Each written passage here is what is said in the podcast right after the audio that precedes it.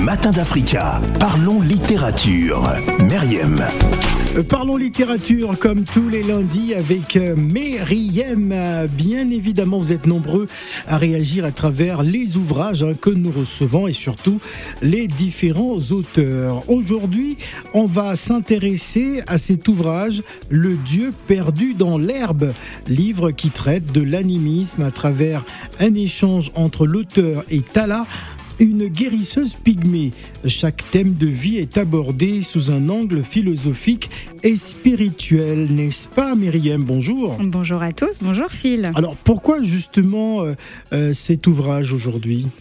Aujourd'hui, j'ai souhaité un petit peu aborder la question de l'animisme. C'est quelque chose que l'on associe souvent au continent africain, oui. euh, sous un angle spirituel, parfois religieux.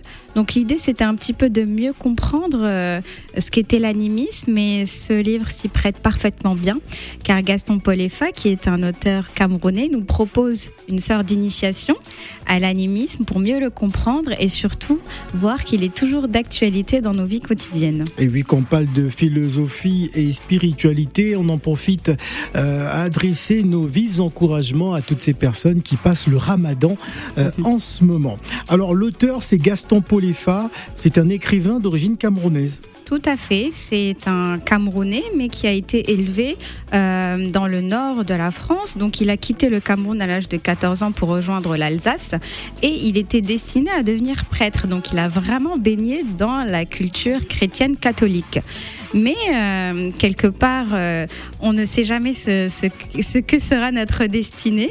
Et effectivement, il ne devient pas prêtre, mais il se dédie à des études de philosophie. Et aujourd'hui, il est professeur de philosophie à Strasbourg.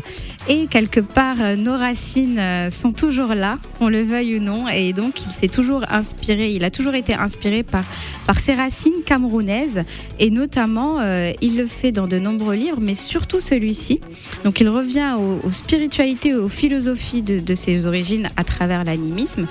Et euh, donc, il nous propose euh, ce retour avec lui, ce retour où il, euh, qui lui permet de renouer euh, avec, euh, avec son identité euh, première, disons-le. Alors il faut savoir qu'il a été Grand Prix littéraire d'Afrique noire en 98 hein, pour son roman euh, M.A. Ma. Voilà. Exactement. Alors chaque thème de, de, de, vie est abordé sous un angle philosophique et spirituel. Pourquoi, d'après toi, Myriam? Ah, Effectivement, euh, dans son livre, dès les premières pages, on se rend très vite que ce livre n'est pas un livre théologique. Donc l'idée, c'est pas de faire une étude euh, de la religion animiste, mais vraiment de la voir sous l'accent de la spiritualité, de l'essence. Comment est-ce qu'on ressent les choses dans une pratique religieuse? Et ce qui est intéressant, c'est que ce livre nous propose cette initiation à travers un dialogue.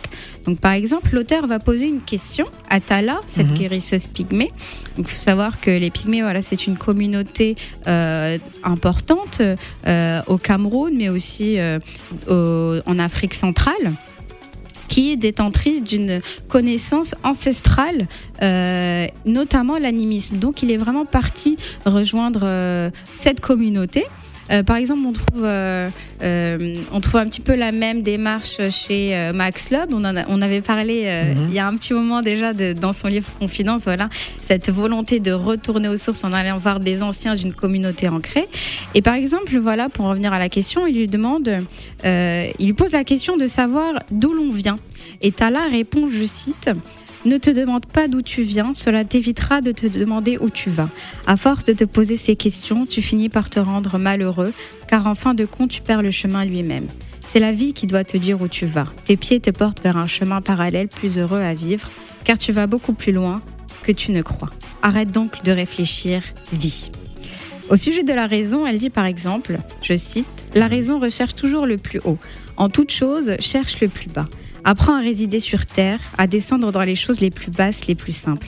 Alors tu t'élèveras et tu élèveras les autres. Ne cherche pas à t'échapper du monde, creuse-le, regarde le silence et tu l'aimeras. Donc voilà, c'est tous ces dialogues-là, on permet de se poser des questions de vie du quotidien, mais aussi sur la raison, euh, sur la maternité, euh, sur le travail. Toutes ces questions-là, vraiment qui ont un aspect philosophique, parce que dans la philosophie même euh, classique, on, essaie de comprendre au fait le, quotidien et la pensée humaine. Et ben là, on, il fait le même exercice, mais vraiment du point de vue camerounais, animiste et pygmée.